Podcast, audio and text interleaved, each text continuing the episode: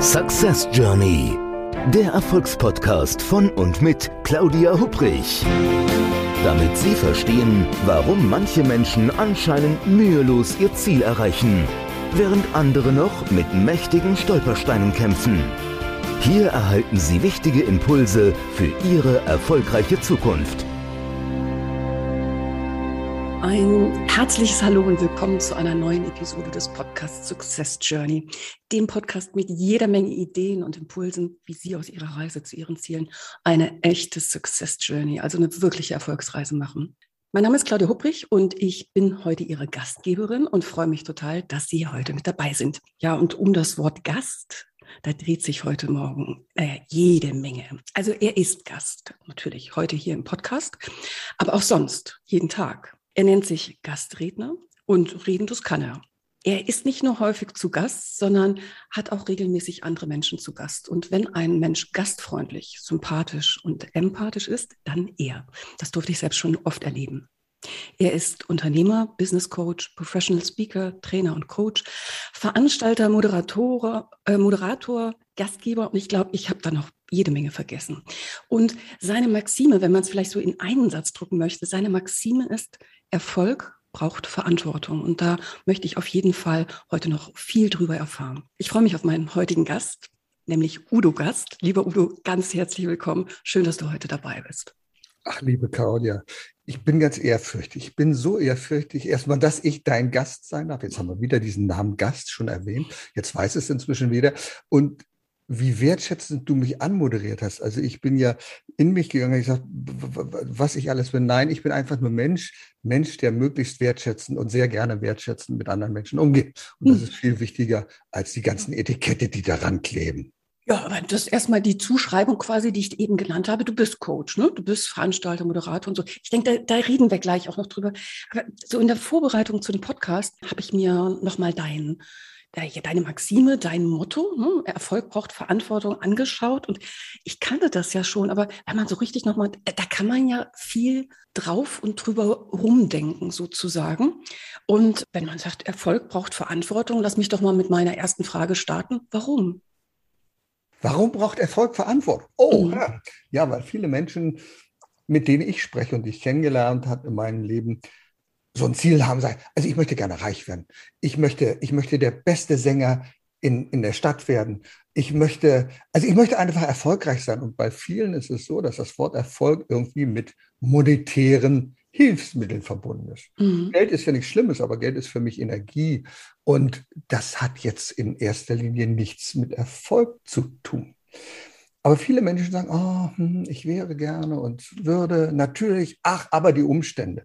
Die Umstände, es geht einfach nicht, weil meine Eltern haben schon gesagt früher, nee, du kannst das nicht, du bist zu dumm, du bist zu dick, du bist zu blöd, du stellst dich zu paddelig an, nee, ich schaffe das gar nicht. Und da kommt der Punkt, wo ich sage, ja, Erfolg findet in deinem Kopf statt. Denn Erfolg ist in erster Linie Verantwortung übernehmen, Selbstverantwortung übernehmen. Wir kommen vielleicht nachher noch darauf, wie ich Erfolg definiere, aber darum geht es eigentlich zu sagen, wenn ich erfolgreich sein will, dann muss ich verdammt nochmal Verantwortung für mich, für mein Tun, für mein Handeln übernehmen. Sonst wird das nichts. Lotto spielen ist eine Möglichkeit, aber die Chancen sind also beim Euro-Jackpot 1 zu 91 Millionen und bei der anderen Lotterie 1 zu 140 Millionen. Um damit erfolgreich zu werden, hm, das kann es doch nicht sein. Also muss ich doch die Verantwortung übernehmen, um zu sehen, wie kriege ich das hin? Weil ich hatte letztens gelesen, das fand ich ganz interessant, dass ähm, jetzt gerade wenn du den Lottogewinn ansprichst, den ja, glaube ich, ähm, sich sehr viele erträumen, sonst würden nicht so viele Menschen Lotto spielen wöchentlich. Aber dass das mit Erfolg oder sagen wir es anders noch, mit Zufriedenheit überhaupt nichts zu tun hat. Also es gibt so ein, ähm, ich überlege jetzt gerade, doch, da, da habe ich in der letzten Podcast-Folge, in der Solo-Episode auch von erzählt, diesen sogenannten Happiness Baseline. Also, dass quasi, selbst wenn man entsprechend was geschafft hat, wie zum Beispiel ähm, Lotto gewinnen, wobei ich denke, hat man da was geschafft. Aber gut, äh, sollte man ja meinen, die Menschen sind viel, viel zufriedener danach. Dem ist aber nicht so, sondern dieser, die eigene Zufriedenheit fällt oftmals wieder auf ein Level wie vor dem, was da Tolles irgendwo passiert ist. Du hast jetzt eben, das finde ich ganz spannend, also Erfolg braucht Verantwortung. Ich habe mir ich bin in eine ganz andere Richtung gegangen. Du sagst also, Erfolg braucht Verantwortung, Verantwortung für sich selber. Also Stichwort ähm, Selbstorganisation, Selbstmanagement oder jetzt einfach so ein bisschen simpler formuliert, loslegen, machen. Ist es das? Ja, das ist es. Mhm. Dann lass uns mal doch darauf eingehen, wie ich zum Beispiel das Wort Erfolg definiere. Da hätte ich dich sonst gefragt, ja. Ah, da hättest du mich sonst gefragt. Gut, dann habe ich das vorweggenommen, dann tue ich das jetzt mal. Also, im Deutschen ist es ein bisschen hm, schwierig. Erfolg bezeichnet man im Allgemeinen als den Grad der Zielerreichung. Mhm. Man setzt sich ein Ziel, wenn man das erreicht. Viel besser geht es aus dem Lateinischen. Succedo oder Succedere. Das hat ganz viele Bedeutungen. Das heißt also gehen, treten oder sich nähern, herangehen, mhm. voranstehen, erfüllt sein oder auch es gelingt. Also da geht es um das Wort gelingen, Success. Mhm. Wenn ich das definiere, dann habe ich mir Gedanken gemacht, ja, das kann man vielfältig machen, aber wie wäre es denn, wenn man mal so die Anfangsbuchstaben auseinander nimmt von dem Wort Erfolg? Und da geht es mit dem E los. Und das E steht erstmal für mich für Energie. Energie heißt aufstehen, losmachen, aus dem Sessel heraus, ins Tun kommen, ins Handeln und zu sagen, ja, ich will etwas. Einen Lottoschein abgeben hat nichts mit Energie zu tun. Das hat mit Hoffnung zu tun. Und die wird ja oft nicht erfüllt. Ja, und sagst du, okay, also wenn ich jetzt schon die Energie habe und ich gehe jetzt los Richtung Erfolg, dann kommt das R. Und das R steht für die Richtung. Wo willst du denn hin? Möchtest du erfolgreicher Geschäftsmann werden? Möchtest du Sänger werden? Wirst du großer Star werden. Und da sagst du vielleicht, ja, das ist genau die Richtung. Und dann kann man das, muss man nicht ganz so groß machen. Man muss ja nicht gleich Frank Sinatra werden, aber man könnte der beste Bluessänger in der Stadt werden oder beste Bluessängerin. Also es geht um die Richtung. Und wenn man die Richtung hat, dann kommen ja ganz viele Gedanken. Sagst, ja, also das könnte ich machen. Also nehmen wir das Beispiel des Sängers. Ja, also ich müsste eine klassische Ausbildung machen und dann müsste ich dieses nochmal machen. Und ich muss ja ganz, ganz viel Musik hören und ich muss Musiktheorie. Und ich sage, hey, hey, hey, hey, hey, hey, mach mal ein bisschen schmaler, mach mal ein bisschen enger. Denn das F steht für Fokus. Fokussiere dich auf einen wichtigen Punkt. Wenn du an einer Sache arbeitest, dann ist es eher wahrscheinlicher, dass du erfolgreich wirst, als wenn du an 100 Dingen arbeitest. Ah, sagst du, okay, F, Erfolg, O, O, O, O. Ach ja, da gibt es auch nur ein O. Wofür steht denn dieses komische O? Naja, das steht für Organisation, das steht für Systematik, das steht für Strategie. Also wenn ich meinen Fokus habe, dann muss ich mir überlegen, welche Maßnahmen sind denn erforderlich, damit ich zum Erfolg komme. Da gehört viele, gehören viele Dinge dazu, Networking dazu, da gehört Ausbildung dazu. Also organisiere das. Okay, jetzt habe ich das alles, aber ach, das ist doch so blöd, am Wegesrand ist doch so viel Steine und da muss ich drüber hinweg auf dem Weg zum Erfolg. Ja, natürlich gibt es da Steine. Es gibt Leiden. Und nur wer die Leiden schafft, der schafft den Weg zum Erfolg. Also das L steht für mich für die Beständigkeit, für die Leiden, die auf dem Weg zum Erfolg da sind. Und du sagst nur endlich, und jetzt geht's los Richtung G. G sind Gewinne. Ja, das können Gewinne sein aber nicht in erster Linie. Denn auch du weißt es, Claudia. Was tust du mit deinem Podcast? Was tust du mit den vielen Posts, die du machst? Du gibst. Du gibst von dir. Du wirst niemals von einem Unternehmer kaufen, der dir nicht etwas gibt. Der etwas gibt. Und das ist das Wichtigste, was wir lernen müssen. Und viele können das nicht. Die wollen erfolgreich sein und sagen, ja, ich zock die Leute ab und dann funktioniert. Nein, es funktioniert nicht. Erst wenn du gelernt hast zu geben, bedingungslos zu geben durchaus, dann hast du einen Anspruch auf den letzten Teil, auf den krönenden Abschluss, auf den Gewinn. Und das ist für mich Erfolg, so wie ich es definiere. Vielleicht ein bisschen langatmig, aber das ist für mich Erfolg. Wow. wow. Ich denke, die Passage werden sich unsere Zuhörerinnen und Zuhörer, vielleicht der eine oder die andere von denen bestimmt auch nochmal anhören wollen. Hm, ich finde gerade das G, nicht weil das der letzte Buchstabe im Wort Erfolg ist, sondern das Thema Geben, finde ich ähm, ganz, ganz, ganz spannend, was du sagst. Und ich glaube, dass das wirklich in unserer, in unserer Gesellschaft zu kurz kommt, dass man gerne nimmt, aber nicht gibt. Dass man erwartet, irgendwo hinzukommen. Ich sehe das teilweise, du bist ja auch unheimlich viel unterwegs, wenn man irgendwo so in äh, Organisationen unterwegs ist, Netzwerktreffen oder so. Ne? Da kommst du rein, kriegst direkt zack die Visitenkarten von jemand in die Hand gedrückt und er oder sie hört einem vielleicht gar nicht mehr richtig zu, sondern wartet nur auf ein Stichwort, damit äh, man sein eigenes Angebot quasi auf den Tisch knallen kann. Claudia, das merkst du doch auch in vielen Gesprächen, die du führst. Die Leute erzählen unglaublich gerne von sich. Ich habe, ich habe ich dieses und dann habe ich jenes gemacht. Und für mich sind die Menschen wertvoll. Das, da mache ich so ein, auch eine kleine Einrichtung und schau mal erst mal an, wie geht das. Also wenn man viel von sich erzählt, ich habe dieses gemacht und jenes mhm. gemacht und das mache ich und ich bin da und da. Dann, und es kommt nicht eine einzige Frage, was machst du denn? Wie geht es dir? Ich würde gerne mal was über dich mhm. erfahren. Ja. Hm, dann denke ich, ist nicht so ganz meine Kategorie. Du kennst ja diesen wahrscheinlich oder kennen unsere Zuhörer diesen alten Witz, wo jemand erzählt, er stellt sich vor und sagt, ja, ich habe dieses gemacht, jenes gemacht, macht nach dem ersten Date, das man bei Parship gemacht hat, sagt, ja, du, ich mache dieses und dann fahre ich auch nach Porsche und ähm, ich bin da sehr, äh, sehr, also ich habe da eine ganze Menge drauf und das muss ich sagen und ich habe auch eine tolle Ausbildung und ich habe dieses, aber äh, komm, lass uns mal nicht immer über mich sprechen, lass mal über dich sprechen. Wie findest du mich? Sehr schön, ja. Das ist dieses Ding, wo du sagst, finde, es geht doch immer noch um dich. Nein, es geht nicht um dich, es geht um uns alle. Und darum mhm. geht auch das Thema Verantwortung. Nur wenn wir alle ein bisschen, wir müssen nicht so viel, ein bisschen Verantwortung übernehmen, dann werden wir die Herausforderung schaffen, denen wir uns ähm, ausgesetzt sehen in der Zukunft. Das ist eine ganze Menge. Dann würde ich das Ganze Erfolg braucht Verantwortung ja noch ein bisschen weiterfassen. Wir hatten gesagt jetzt eben, dass es geht auch vor allen Dingen um Verantwortung für sich selber auf dem Weg zum Erfolg, damit es eine Success Journey wird. Ich denke aber auch Verantwortung für andere. Mhm. Was so, also Verantwortung für meine Organisation, mein Unternehmen, meine Mitarbeiterinnen und Mitarbeiter, für meine Familie, für mein Netzwerk. Es gibt ja viele Situationen entsprechend im Leben, wo man auch einfach weggucken könnte. Das ist dann einfacher. Aber das hat nichts mit, Verantwortung, nichts mit Verantwortung zu tun. Wir tun ja jeden Tag. Wir gucken ja jeden Tag weg. Und es wäre so einfach, das nicht zu tun. Die Kippe, die wir achtsam, also ich nicht, ich rauche nicht, hm. die Kippe, die wir achtsam, unachtsam irgendwo hinschmeißen, aus dem hm. Fenster heraus, den Becher, den wir irgendwie liegen lassen. Wir hätten die ganzen Probleme mit der Vermüllung der Meere nicht. Einer muss ja die Flaschen da reintun, die da drin sind. Hm. Wer macht das denn?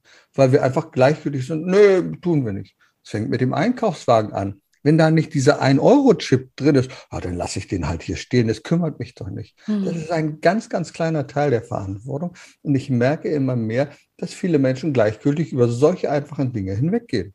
Also mir passiert so, naja, ich weiß, vielleicht liegt das an der Erziehung, wenn ich irgendwo bei mir vom Büro, da liegt Müll, dann nehme ich den auf und bringe den zum Papierkorb hin. Mhm. Das ist ja kein Ding. Aber viele sagen so, nö, das brauche ich nicht. Das haben andere gemacht. Da kümmere ich mich nicht. Genau. Schade. Ich weiß jetzt gar nicht, wie, wie lange kennen wir uns, Udo? So seit, könnte das sein, so zwei Jahre kommt das hin? Ja, bestimmt, denke ich. Hm? Ja, ne? Und was mir so, also vielleicht für unsere Zuhörerinnen und Zuhörer, ähm, Udo und ich haben uns kennengelernt über die GSA, das ist die German Speakers Association, der Rednerverband in Deutschland. Und als wie soll ich sagen, du so auf mein persönliches Radar sozusagen dort kamst und ich so dachte, hm, Udo Gast, wer ist denn das?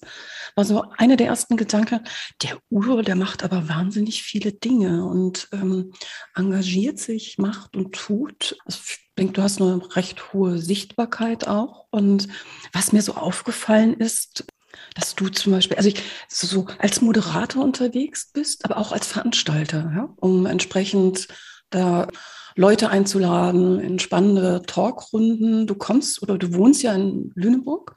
Ja, richtig. Und hast dann diesen Lüne Talk, glaube ich, hieß mhm, es, gemacht genau. ne, und hast das entsprechend auch moderiert.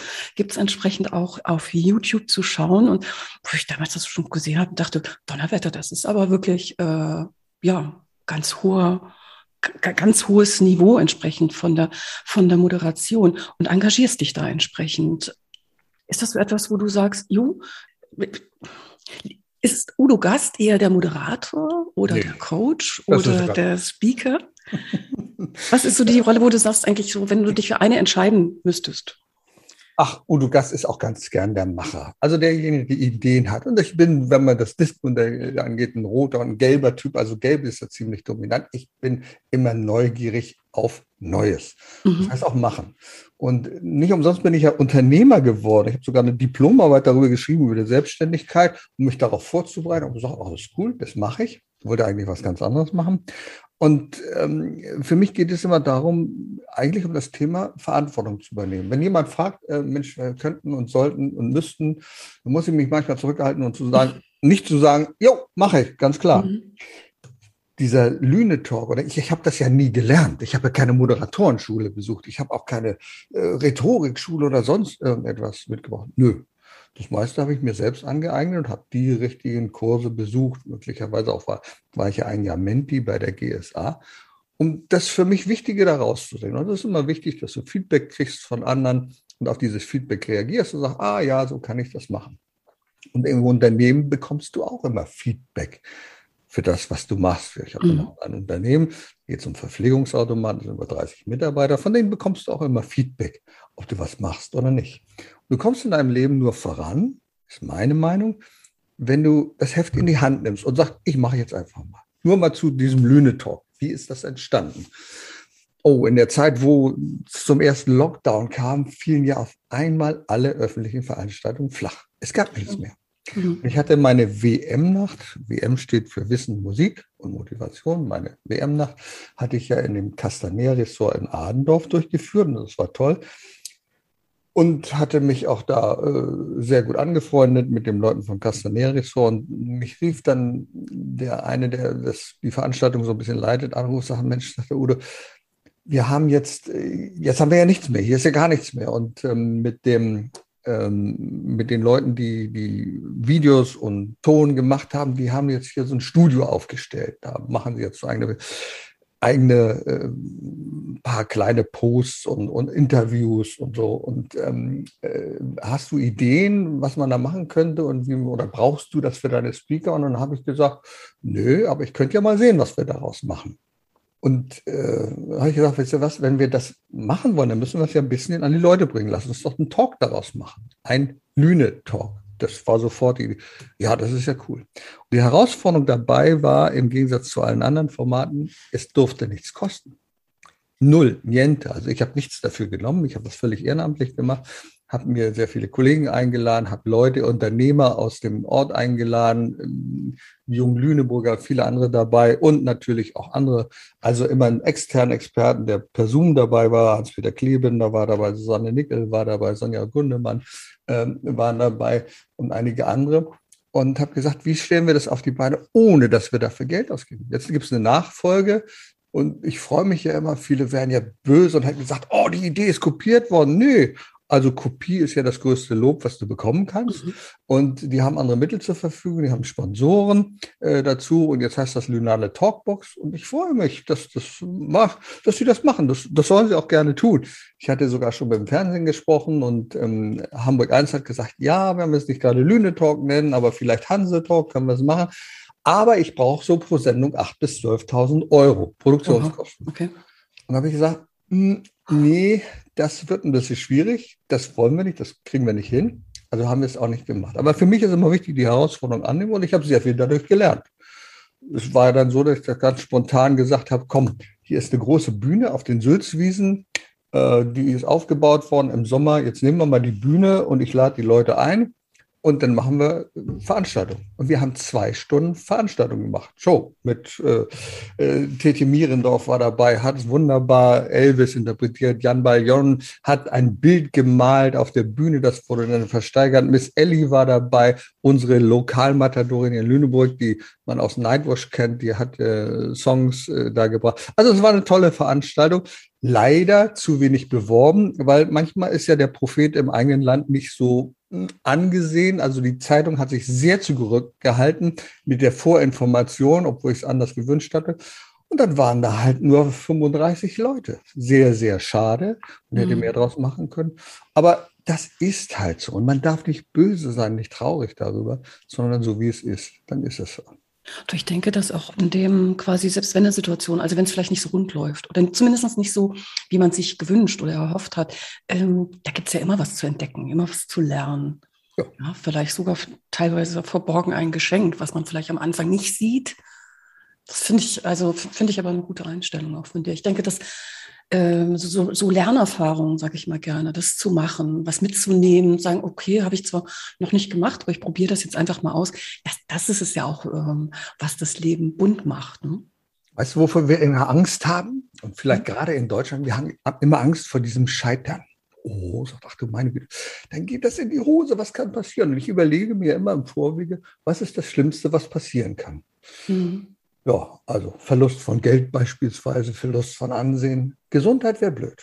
Mhm. Gesundheit wäre ganz blöd, wenn du damit scheiterst und sagst, nee, also auf einmal kann ich jetzt gar nichts mehr machen. Das ist doof.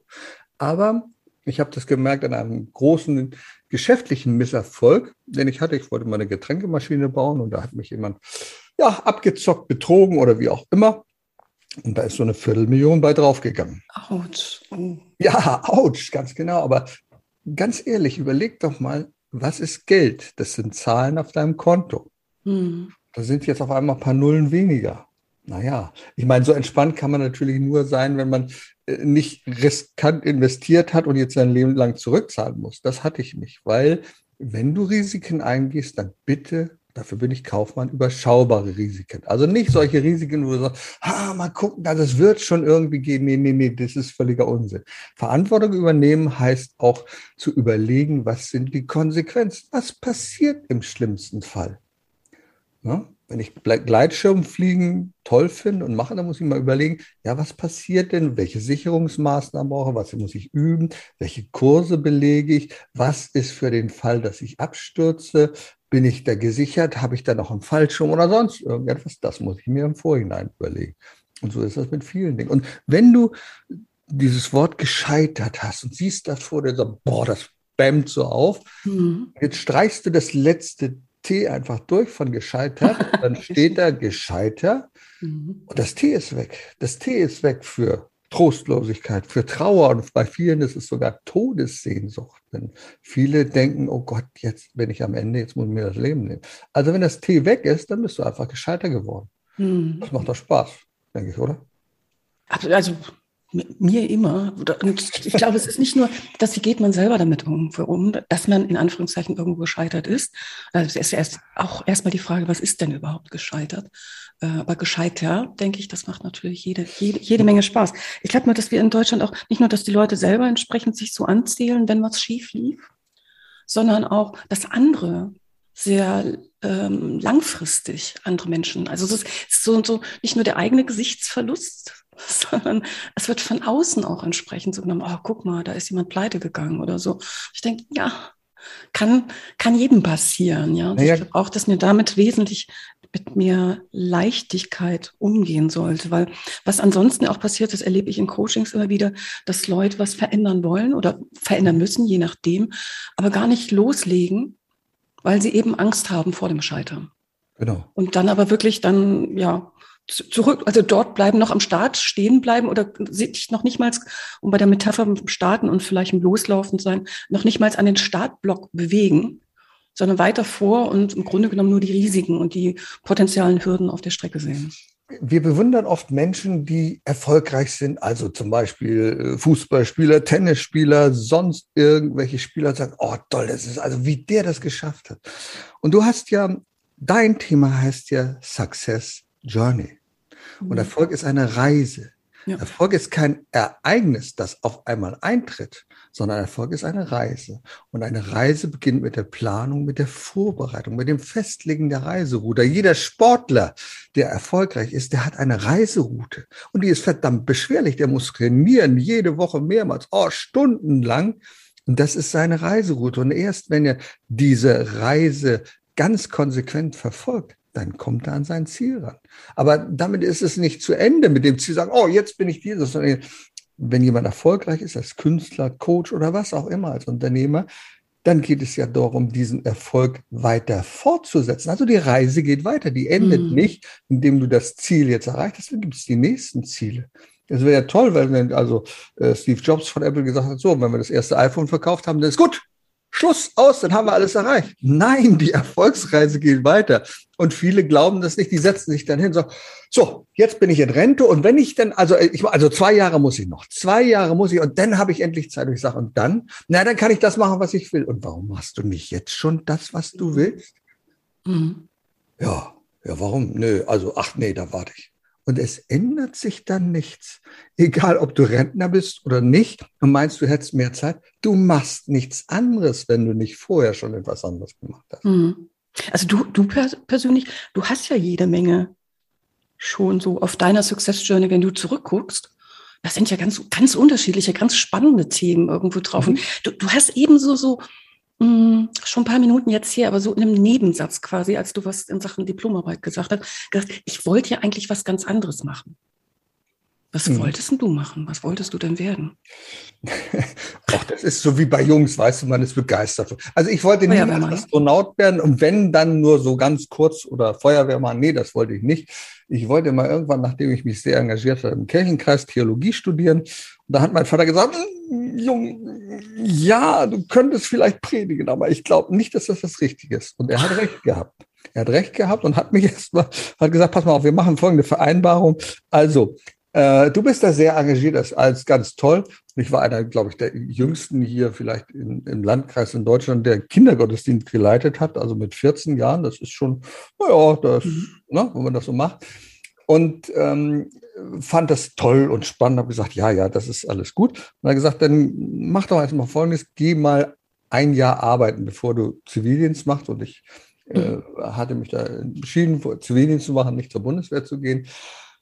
Und da war ich in einer Polstermöbelfabrik. Okay. Da habe ich ein Jahr wirklich gesehen, wie es ist, wenn man am Band arbeitet, wenn man unter mm. Akkord arbeitet, wenn man mit Menschen zusammenarbeitet, wo Bildung nicht so ganz groß geschrieben wird. Und das hat mir sehr viel die Augen geöffnet. Ich gesagt, hm, so ist das Leben. Mm. Und deswegen habe ich ganz viel dadurch gelernt und wollte dann, ach, das war so ein, ja, ein eigenes, wie das manchmal ist im Leben. Ich komme irgendwo auf einen Verkehrsunfall zu, da ist ein Mofa-Fahrer verunglückt. Das war nicht so ganz schlimm, aber ich konnte nicht helfen. Und bei mir ist das immer so, es ist immer doof, wenn ich was nicht kann. Und dann sage ich, oh, also wenn das das nächste Mal passiert, dann möchte ich aber helfen können. Okay. Habe ich einen Erste-Hilfe-Kurs besucht. Und über diesen Erste-Hilfe-Kurs bin ich an den ASB gekommen, den Arbeiter-Samariter-Bund mhm. im Rettungsdienst und so etwas. Habe dort auch ähm, in meiner Freizeit gearbeitet und bin, durfte auf dem Wagen mitfahren und habe nachher dann in meinem Zivildienst äh, meinen Rettungssanitäter gemacht und äh, hatte mich für Medizin beworben. Aber nun war ich ja nicht der allerfleißigste Schüler mit 2,6, wird es schwierig, Medizin studieren, obwohl ich der Meinung bin, die Note ist nicht entscheidend. Absolut ja. nicht entscheidend, um guter Mediziner zu werden. Das, das sind doch eher andere Qualitäten. Ne? Das sehen aber also manche Leute anders. Ne? Menschen, Wertschätzung und all diese Dinge. Ja. Okay, egal. Ähm, also habe ich dann gedacht, dann muss erstmal Krankenpfleger lernen. Hat an diesem Test für medizinische Studiengänge teilgenommen, zwei Punkte mehr, dann hätte ich studieren können. Aber das sollte dann wahrscheinlich nicht so sein. Also war ich erstmal Krankenpfleger, habe mich mit der Intensivmedizin beschäftigt, war Medizinische Hochschule Hannover. Und da dachte ich, also äh, der Medizin, das wird jetzt zu spät, das dauert ja auch so lange. Jetzt gehst du ins Management, jetzt machst du mal Krankenhausmanagement. Aber auch da ist es wieder so, das Leben gibt dir das einfach so vor mhm. und zeigt dir die Möglichkeiten auf und auch die Beschränkungen. Und damals gab es noch nicht Internet und all diese Sachen. Ich denke, musst du mal gucken, wo kannst du denn sowas studieren? Es gab einen Studiengang, ich glaube in Osnabrück, und äh, dafür musstest du ein kaufmännisches, kaufmännische Ausbildung haben oder Praktikum. Hatte ich ja nicht. Dann habe ich der Dame gesagt, entschuldigen Sie mal, also ich bin Krankenpfleger, damit kenne ich mich aus. Das Kaufmännische kann ich doch lernen. Nee, müssen Sie aber vorher haben. Ich sage, habe ich aber nicht. Ja, Sie müssen ein Praktikum machen, ein halbes Jahr. Ich sage, ein Praktikum, ein halbes Jahr. Also ich muss ja auch ein bisschen für mich sorgen. Die Praktika sind ja in der Regel kostenlos. Ich? Ja, das ist aber so. Denke, blöde Kuh. Habe ich nur gedacht, habe ich nicht gesagt.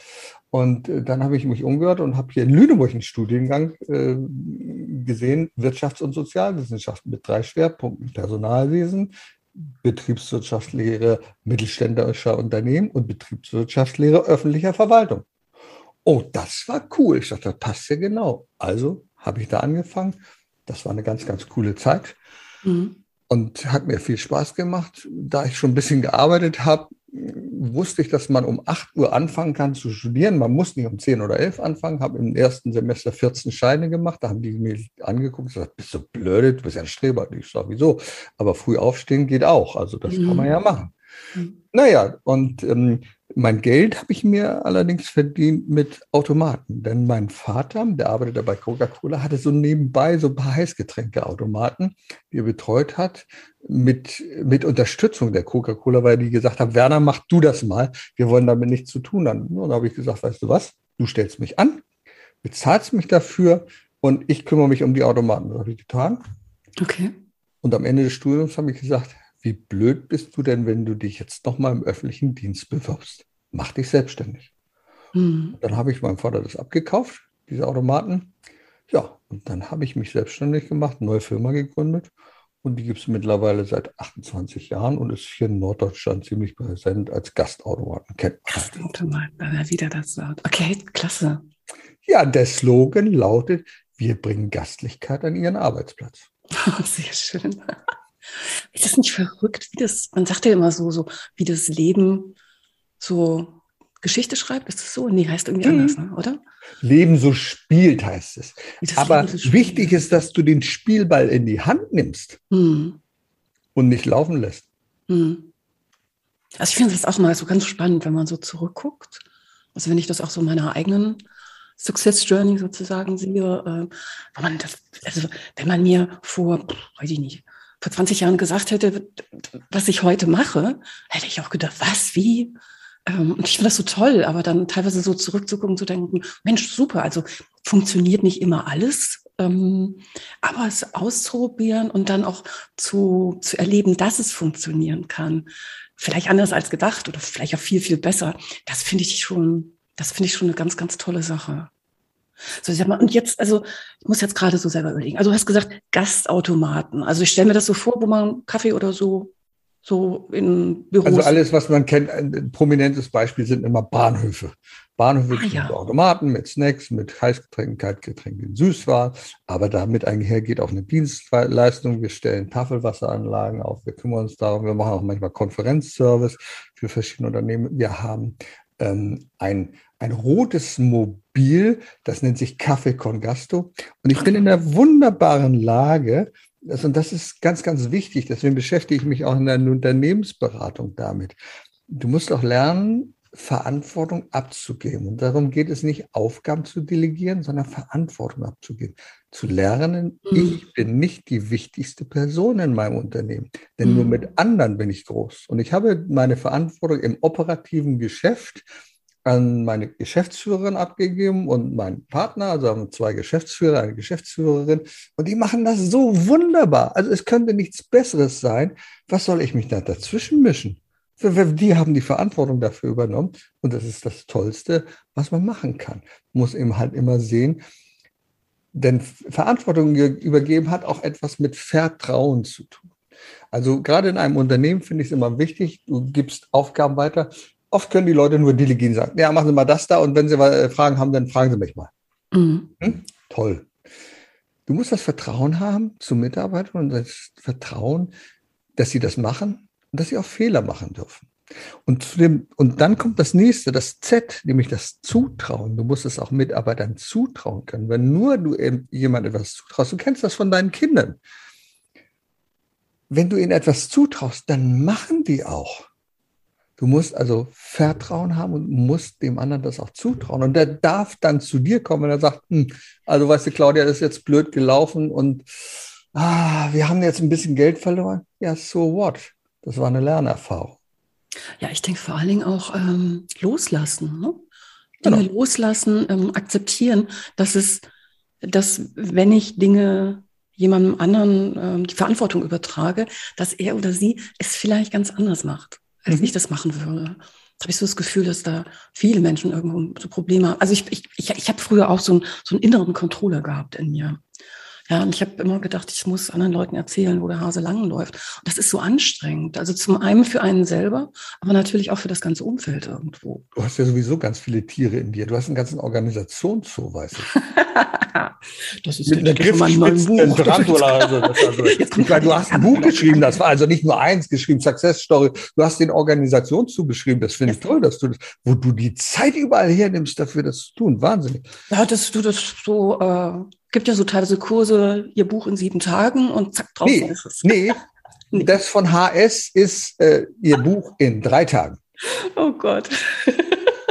Ich, ich finde, ich schreibe so gerne, weil ich finde, Schreiben, hm, das räumt im Kopf auch auf. Das stimmt. Ja, wenn man so entsprechend erstmal so überlegen muss, die Story und wo, wo geht die Reise hin? Und ähm, ich finde das Genialste immer, also was heißt immer, jetzt habe ich keine 20 Bücher geschrieben, sondern das die Überleben im Organisationszoo ist jetzt das dritte. Aber wenn dann die Kiste vom Verlag kommt, mit den Autorenexemplaren und das aufzumachen mhm. und dann das Buch in den Händen zu halten. Ich finde es einfach, das ist, ach, das ist so, ja, ist einfach toll. Das ist einfach toll. Allein dafür und dann jetzt irgendwie noch, das ist jetzt äh, letzte Woche war das Buch der Woche beim oder vorletzte Woche beim Verlag. Also auch jetzt so das Feedback von Leuten zu kriegen, zu sagen, oh, liest sich toll oder äh, jemand hat jetzt gerade gestern, glaube ich, Social Media irgendwo geschrieben, das Panikkaninchen, ach, das ist ja cool. Ähm, und das finde ich einfach, das sowas finde ich einfach total schön. Und wenn man mir jetzt so vor, boah, weiß ich nicht, vor 15 Jahren gesagt hätte, Claudia, in 15 Jahren hast du drei Bücher geschrieben und hast noch ein Hörbuch zusätzlich draus und, und, und, hätte ich gesagt, nee, was, echt, ich?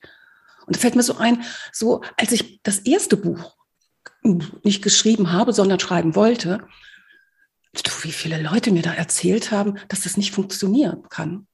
Dass das nicht geht und weil so viele Leute ein Buch schreiben wollen und ähm, boah, das ganz schwierig ist, einen Verlag zu finden und, und, und. Also wie viele Leute, wie viele in Anführungszeichen Experten es gab, Buchexperten, die überhaupt gar keine Experten weder für Bücher für sonst noch für irgendwas anderes waren, die mir dann erzählt haben, du mach das lieber nicht, du scheiterst. Also der, der wird mir heute noch schwummrig dabei, ja. Du, Claudia, also das sind so Dinge, das, das fehlt mir noch. Natürlich habe ich schon, ich schreibe verschiedene Artikel für Stadtmagazine, auch für Fachmagazine und ähm, habe auch schon an einem Buch mitgeschrieben. Aber das ganz große Buch, das fehlt noch. Und das kommt im Frühjahr raus. Arbeitstitel, Erfolg braucht Verantwortung. Ach, wie cool. Ob es dabei bleibt, wissen wir noch nicht. Aber okay. ein bisschen was habe ich ja zu erzählen. Und warum sollen es andere nicht wissen? Ja, ne? natürlich. Und soll man immer nur von mir hören? Man kann es ja auch mal lesen. Kann, man kann es auch mal in den Schrank stellen und sagen, oh, jetzt hole ich mir da raus. Da war ein netter Satz dabei. Was hat der Gast dann nochmal erzählt? Wollte ich mal hören. Aha, Erfolg braucht Verantwortung. Leben heißt Lernen. Leben heißt, ja, das ist also profan. Stimmt. Ja, aber Lernen macht den Reichtum des Lebens aus. Ach so, das ist von Gast. Das ist gar nicht so schlecht. Siehst du? Mhm. Und dann stehen da solche Sachen drin. Sehr, sehr cool. Da, da, da, sind wir ja alle schon ganz gespannt. Dann gibt es eine große Buchparty, würde ich sagen, oder? Selbstverständlich. Und ich hoffe, dass sie nicht nur online ist. nee, oder? Im Frühjahr, ich denke, das ist ein guter Zeitpunkt entsprechend. Ja, ja. Sag mal, du machst, du machst auch noch was ganz anderes. Also du bist nicht ein Unternehmer, du schreibst, ja, und zwar, ich mag das jetzt gerade allen, die uns zuhören, erzählen. Ich bin noch nie einen Podcast so entspannt wie heute gestartet. Schön. Also eigentlich erst unentspannt und dank deiner Unterstützung dann extrem, ähm, nicht gespannt, entspannt, weil ich habe Udo heute gesagt, du, ich habe total Rückenschmerzen und habe irgendwie blöd gelegen heute Nacht. Und dann machte er etwas, wo ich dachte, Wahnsinn. Also mach mal die Augen zu und dann, ich mach's kurz, äh, Hypnose. Und ähm, ja, also so Hypnose-Coach, Hypnose-Master lese ich da gerade sogar auf meinem Spickzettel. Oh. Bist du auch noch, ne? Ja, ja. Also wie kommt man denn jetzt von, von den Moment, von den Automaten und der Unternehmer und einem, wie kommt man jetzt denn zum Thema Hypnose? So, jetzt würde sich jeder fragen und nicht jeder Personaler sagt, ey, das ist ein Verrückter. Also so einen kannst du gar nicht einstellen. Da ist ja, da passt doch nichts zusammen. Doch, es passt immer zusammen. Ich wollte gerade sagen, du, wenn nicht, dann schneiden wir es nachher wieder raus. Nein, das ist das Prinzip hier wird meiner, hier ist alles original. meiner Podcast. Ich schneide nicht. Ich schneide nicht. Gut, wenn da mal ein Huster ist. Und ich kann mich an eine Situation erinnern, die fand ich ganz witzig. Ich habe einen Podcast mit Marc Wallert. Viele mhm. werden Marc Wallert kennen, ne? entführt vor 20 Jahren. Also ein ganz lieber, toller Mensch und er sitzt da vor seinem Greenscreen mit dem tollen Dschungel. Der sah viel besser aus als mein Dschungel. Mein Dschungel sah doof aus, aber seiner war besser. Und Marc bekommt Hustenanfall und hustet und hustet und sagt, Moment mal, ich, ich muss jetzt erstmal ein Bonbon holen. Ne? So, okay, hol dir mal ein Bonbon. Während des Podcasts, das Video lief, und kommt dann wieder mit einem Lolli und sagt, der Bonbon habe ich nicht gefunden, aber ich habe einen Lolli gefunden. Das habe ich natürlich ein bisschen rausgeschnitten, aber das mit dem Lolli habe ich drin gelassen, weil so Super. ist das Leben. Ja, natürlich, klar. Wir sind doch keine Schauspieler. Was meinst du? Wir haben ja in Lüneburg eine Serie, die Rote Rosen. Die produzieren 45 Minuten pro Tag. Unglaublich. Das ist unglaublich. Das ist äh, natürlich sind das alles Profis, aber auch da wird geschnitten. Man muss nicht immer alles schneiden. Und jetzt kommen wir wieder zurück auf die Hypnose. Also nachdem ich meinen großen Traum, eine Getränkemaschine zu bauen, fallen lassen musste, weil mich da jemand abgezockt hat aus Österreich, hm, habe ich gedacht, oh Gott, ich konnte nicht mehr richtig schlafen. Mhm ich habe mir Gedanken gemacht, warum bin ich jetzt gescheitert? Also ich habe diese Phase so richtig intensiv durchgemacht und ich, wie gesagt, ich konnte nicht schlafen, mitten in der Nacht aufgewacht und sage, oh, was passiert jetzt mhm. alles? Und oh Gott, oh Gott, oh Gott, oh Gott. Und äh, ich habe mich schon sehr früh für Hypnose interessiert, auch im Alter zwischen 15 und 17 fand ich ein ganz spannendes Thema. Auch Parapsychologie hat mich immer wahnsinnig interessiert. Und da habe ich gedacht, naja, guck doch mal vielleicht mit Hypnose. Und dann ähm, hatte ich da jemanden kennengelernt, auch ein ehemaliger Unternehmer, der sich mit Hypnose beschäftigt, aber auch nur die normale Hypnose macht. Und da war ich mal im Gewicht, habe ein bisschen was gebracht, fand ich gut. Und dann habe ich den angerufen und gesagt, ich kann nicht schlafen. Oh, sagt der Gast, das kann ich nicht. Ich sag, wieso können Sie das nicht? Also wenn ich schlafen kann, das ist so, nee, das ist also das ist das ist so mehr Psychotherapie. Also das kann ich nicht. Das darf ich auch nicht. Ich sag, wieso dürfen Sie das nicht? Wieso dürfen Sie mich nicht zum Schlafen? Nee, also da. Hm, aber wenn Sie das wollen, gucken Sie doch mal. Gibt's hier ähm, Paracelsius und äh, die haben dann hier in Hamburg auch einen Termin. Da können Sie mal gucken und vielleicht gehen Sie mal selber in so eine Sitzung. Ja, ist gut. Und ich bin immer sehr spontan. Dieses Wochenende hatte ich nichts vor. Das war am Donnerstag. Und ich gucke da rein, ich denke, aha, das ist in Hamburg, Hypnose, ein Wochenende. So, warum nicht? Geh da mal hin. Habe ich mich angemeldet und sage, ja, Plätze haben wir noch frei und gehe da hin. Und das ist toll. Und wir machen diese Übung und zwei oder drei Leute sagen zu mir, oh, du musst das machen. Ich sage, wieso? Du kannst das. Hm. Ich sage, ja, Nee, also wirklich, du kannst das. Ja, und dann habe ich mehrere Kurse gemacht. Und eine von denen äh, aus dem Bereich sagte, hey, du, ich möchte mal gecoacht werden. Ja, such den Coach. Nee, du sollst das mal. Ich sage, ich bin kein Coach, ich habe keine Ahnung davon. Du kannst das. Okay, habe ich die gecoacht. Und die hat mir eine wunderbare Referenz gebracht. Also, und mit der habe ich eine Hypnose gemacht. Die war so begeistert davon. Super. Und sagte, gut, dann machst du das? Also das war ein Weg, nachdem ich losgelassen hat von dem alten Unternehmen, über mhm. diesen Weg des Hypnose, habe dann meinen Hypnose-Master gemacht, habe meinen therapeutischen Hypnotist gemacht, also äh, bei der Treusch mit vielen Kursen, war bei Floris Weber in Hamburg und habe dann auch noch meinen Heilpraktiker Psychotherapie mhm. gemacht, mhm. weil es ist sehr, sehr wichtig, wenn du in das Bewusstsein oder das Unterbewusstsein eines Menschen gehst, musst du wissen, was du tust. Du kannst da sehr viel Blödsinn anrichten.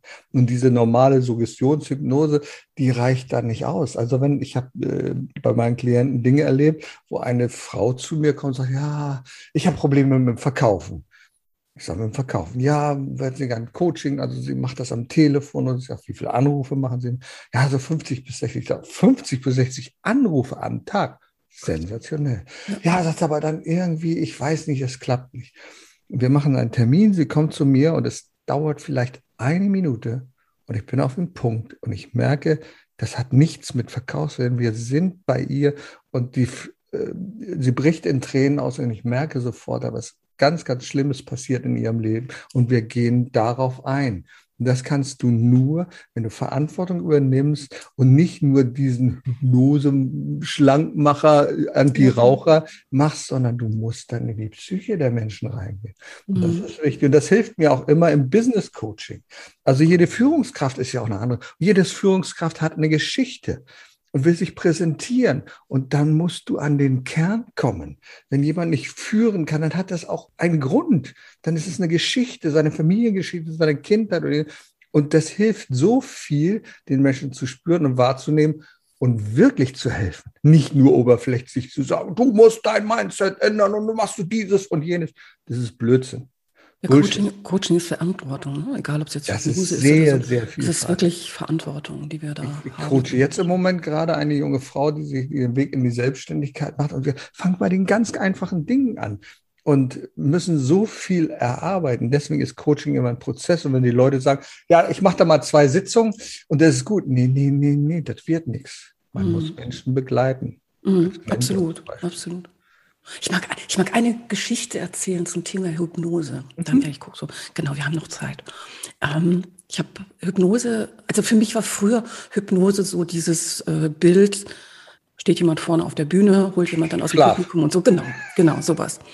Und ähm, als ich dann vor vielen Jahren selber intensive Coaching-Ausbildung gemacht habe, kam das Thema Hypnose, war eben auch auf dem Curriculum. Und äh, nicht irgendwo, sondern wir haben uns als Gruppe, ich weiß nicht, wie viele Leute wir waren, ich glaube, wir waren so zu sechs, zu siebt oder so, sind wir in ein Museum gegangen, das Wiesbadener Frauenmuseum. Die hatten damals eine ganz tolle Ausstellung von einer weiblichen Künstlerin. Ich glaube, die kam aus dem Lateinamerikanischen und die hat auf, ähm, hm, wie sagt man denn, auf, äh, wie, wie, sagt man Holz, was angeschwemmt wird? So Strandholz. Treibholz. Treibholz, genau. Auf Treibholz, Dankeschön. Oder auch ansonsten auf altem Holz, wie jetzt alten Fensterläden oder so, hat sie ihre Bilder gemalt. Und die waren sehr, sehr sehr, sehr kraftvoll. Also da, die haben gestrotzt vor Energie, anders kann man es nicht sagen.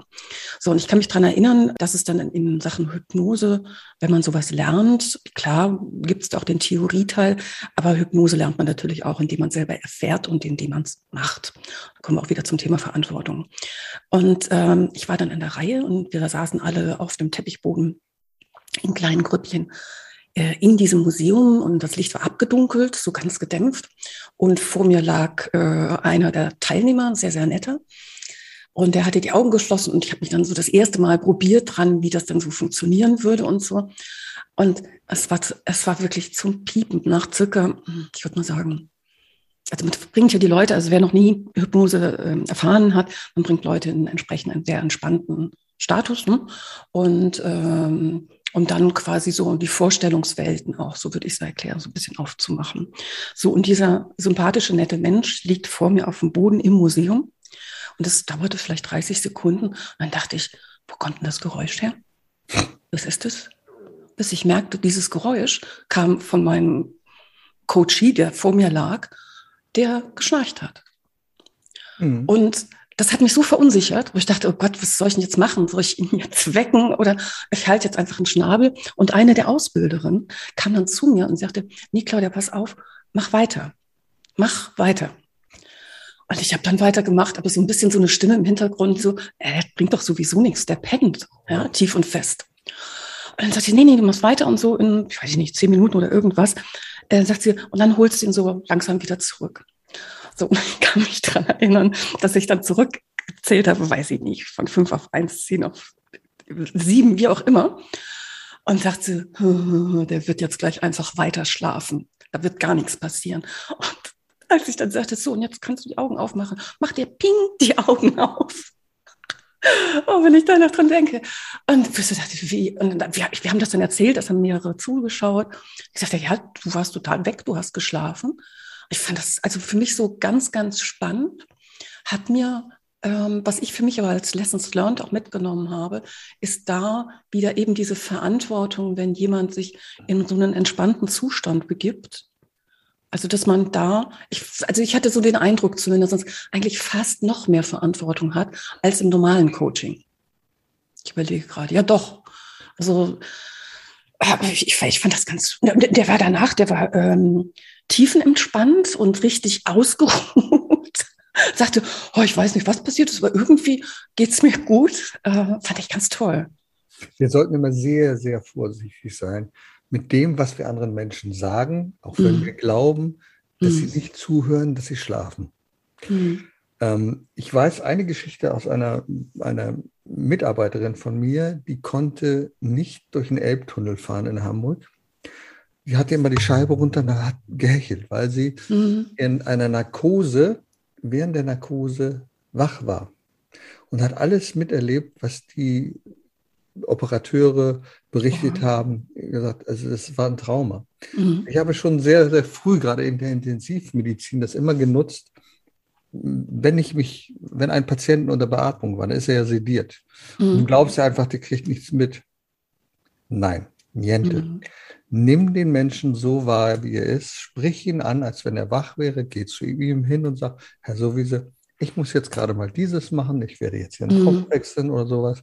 Und ich weiß, dass das auch hilft, weil wir hatten einen Patienten über vier Wochen beatmet. Vier Wochen. Der hatte eine Thalliumvergiftung. Thallium ist etwas, was ein Rattengift ist. Okay. Und wir hatten die böse Befürchtung, dass er vergiftet worden wäre oder dass er das Falsche in seinem Gartenhaus geschluckt hat, war aber nicht glücklicherweise. Und wir haben uns vier Wochen intensiv mit dem beschäftigt. Damals gab es noch nicht so fürchterlich viel, was man alles machen könnte. Natürlich war die Intensivmedizin schon fortgeschritten, nicht wie heute. Und wir haben immer versucht, ich war immer bestrebt, mit dem zu reden auch wenn er nicht mhm. reagieren konnte. Und als er dann wach wurde, dann haben wir ganz verschiedene Dinge gemacht. Ich habe mir so ein Buchstabenalphabet ausgedacht, wo er dann nur mit Augenschlag nicken muss, Augen zu, war ja oder offen lassen, war nein. So haben wir kommuniziert. Mhm. Ähm, und das hat dazu geführt, dass der wieder völlig gesund geworden ist. Und vor einigen Jahren haben wir seinen zweiten Geburtstag gefeiert. Okay. Nach 30 Jahren, im Alter von 86 Jahren im Seniorenpflegeheim, hat er alle eingeladen, die auf dieser Station, die er noch kriegen konnte, hat gesagt, ich möchte mit euch meinen zweiten Geburtstag feiern. Und wir okay. haben uns wirklich vier Wochen intensiv mit ihm beschäftigt. Aber das war einer der Gründe, den Menschen ernst nehmen, wahrnehmen und zu jeder Zeit ähm, also wertschätzend betrachten und das Richtige sagen. Hm. Ja, wieder zu deinem Motto, ne? vielleicht nicht nur, also Erfolg braucht Verantwortung, sondern das Leben, ja? Ja. Braucht. Verantwortung. Ganz genau. Also und deswegen sage ich mal zum Beispiel, ähm, wenn Sie sagen, oh, Abi-Note 1,1, das mhm. sind die richtigen Menschen, um zu studieren. Ich habe diese Menschen erlebt, die Streber, die aber keine Ahnung haben von zwischenmenschlicher Kommunikation. Da kommt mhm. ein Arzt, ein frisch gebackener Arzt, ein, ein Intensiv Zimmer hinein und da liegt jemand, der sich nicht wehren kann, eine Schläuche. Und was macht derjenige? Zack, Decke auf. So, wollen wir gucken, wie es um den Katheter aussieht. Jetzt stell dir mal vor, du wärst wach, du liegst auf der Frauenstation, mhm. ein Mann kommt zu dir, macht die Decke, reißt sie weg, ohne dich vorzuwarnen. Wollen wir mal gucken, wie der Katheter aussieht. Du mhm. sagst so, hallo, was mhm. ist das denn? Und genau darum geht's, wertschätzend zu sein, immer, immer, wenn du mit Menschen umgehst. Und das lernst du nicht, wenn du gute Zensuren hast, sondern das Leben prägt dich dazu. Da sind also andere Dinge wichtig. Und wenn du fachlich nicht die Kompetenz hast, dann kannst du dir die erarbeiten. Und es gibt immer noch andere Menschen, die es ein bisschen besser können. Man muss sie dann nur fragen. Absolut. Also Wertschätzung nicht nur auf der Intensivstation oder vom mhm. Mediziner zum Patienten, sondern Wertschätzung generell. Ja. ja ich finde so, dass wir so in unserem Leben, in unserem Alltag, da ist bei dem einen oder anderen ach, ich schließe mich da jetzt auch mal mit rein, nehme mich da auch mit rein. So ab und an könnte da noch eine Dosis Wertschätzung, also da geht noch was. Ja, klar, das geht immer. Ja. Das geht immer. Das, sollen wir das so stehen lassen? Wir lassen das alles so stehen, klar. Ja, aber ich denke irgendwie so, das wäre doch so, so, so ein guter, runder Abschluss gerade. Wertschätzung. Und Erfolg braucht, was sagst du? Verantwortung. Verantwortung. Genau. Verantwortung, Wertschätzung. Und damit wird dann deine Success Journey raus. Ne? Ganz genau. Verantwortung nicht nur für dich, sondern für andere. Und das erlebst du jeden Tag. Also, und es gibt einige, die können das besonders gut. Ich habe äh, letzte Woche mit Boris Gründel gesprochen. Und Boris Gründel hat ja in seinem Institut einen Verantwortungsindex festgelegt. Und die haben festgestellt, die haben Menschen befragt, sagt, wer übernimmt denn gerne Verantwortung? Diejenigen, die Kinder zum Beispiel haben, sind weitaus mehr bereit, Verantwortung zu übernehmen, als diejenigen, die keine Kinder haben. Das hat jetzt nichts damit zu tun, das ist keine Wertung. Wer sagt, er sich entscheidet, nee, ich, nö, ich will keine Kinder.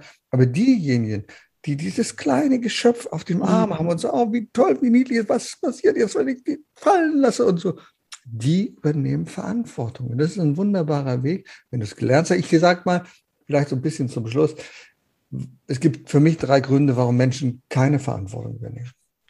Der eine Grund ist, ähm, weil sie gepampert werden. Von Anfang bis Ende, die brauchen nichts entscheiden. Mama kommt hin, bringt dich zur Schule, holt dich von der Schule ab. Du brauchst dich nicht darum zu kümmern, was du machst, was du tust. Ich erinnere, mich an meine Tochter, als sie klein war. Die hat dann oft den Tonbeutel ver äh, äh, vergessen. Also so. Ja, und Mama musste das hinterher tragen. Irgendwann hat dann Mama gesagt, nö, weißt du was, bringe ich dir nicht, dann musste sie in Unterwäsche turnen. Das ist blöd. Das ist, und ich finde es aber cool, dass der Lehrer das gemacht hat. Heute wäre es ja undenkbar. Kannst das Kind nicht in Unterwäsche Nein, das geht ja gar nicht. Nein, hat sie gemacht.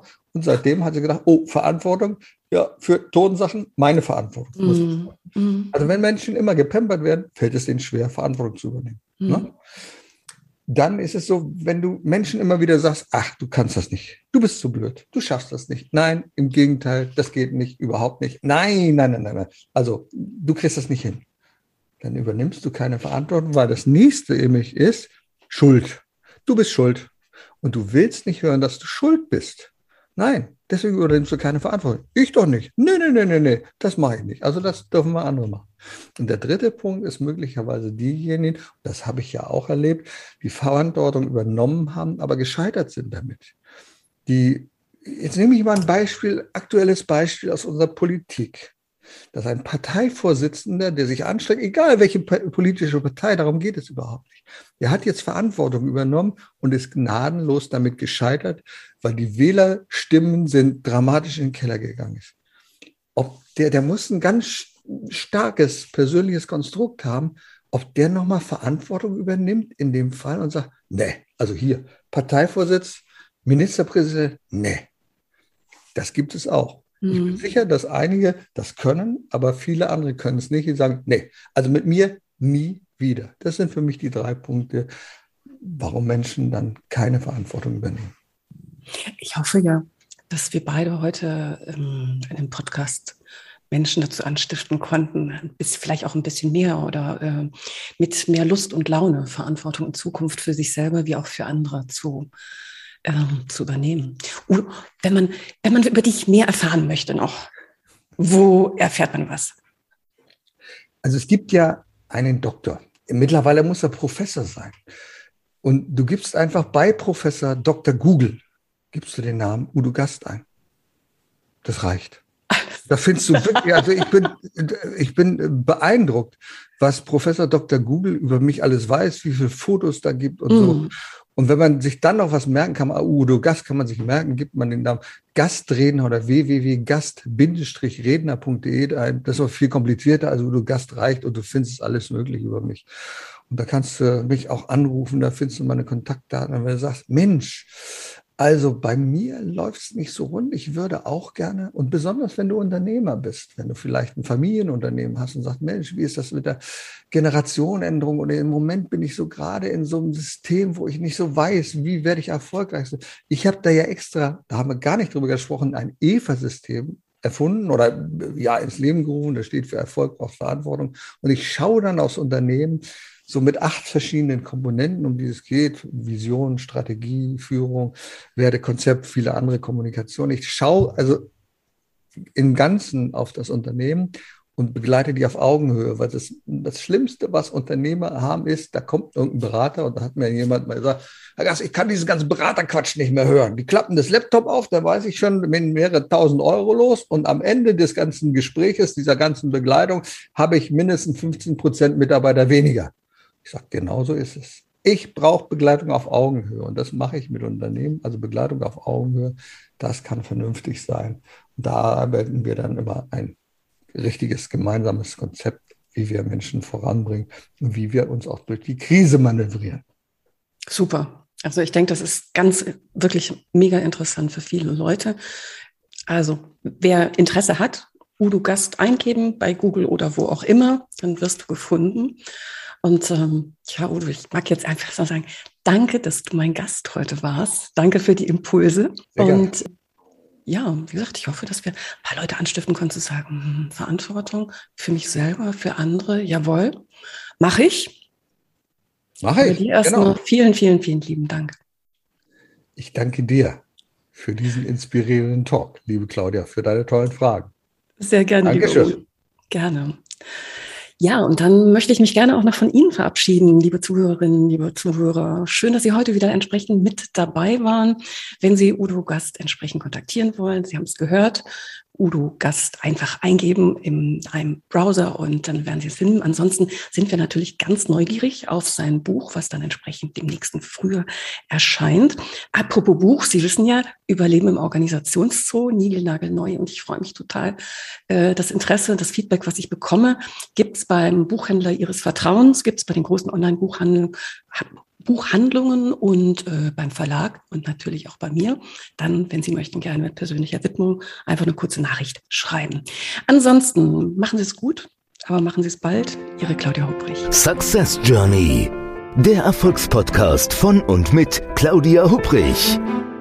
Claudia Hubrich ist Managementberaterin, Business Coach und Managing Partner von Consulting at Work. Sie berät seit mehr als 20 Jahren Menschen und Unternehmen, die sich entweder in Veränderungsprozessen befinden oder sich in solchen befinden wollen. In ihren Vorträgen, Coachings und Workshops gibt sie Impulse für mehr Klarheit, Motivation und Umsetzungskompetenz, damit sie das kleine oder große Stück Veränderung erreichen, welches sie sich wünschen. Und kostenlose Impulse, wie Sie an Ihr Ziel gelangen, finden Sie auch unter www.claudia-hubrich.com. Schauen Sie gleich vorbei.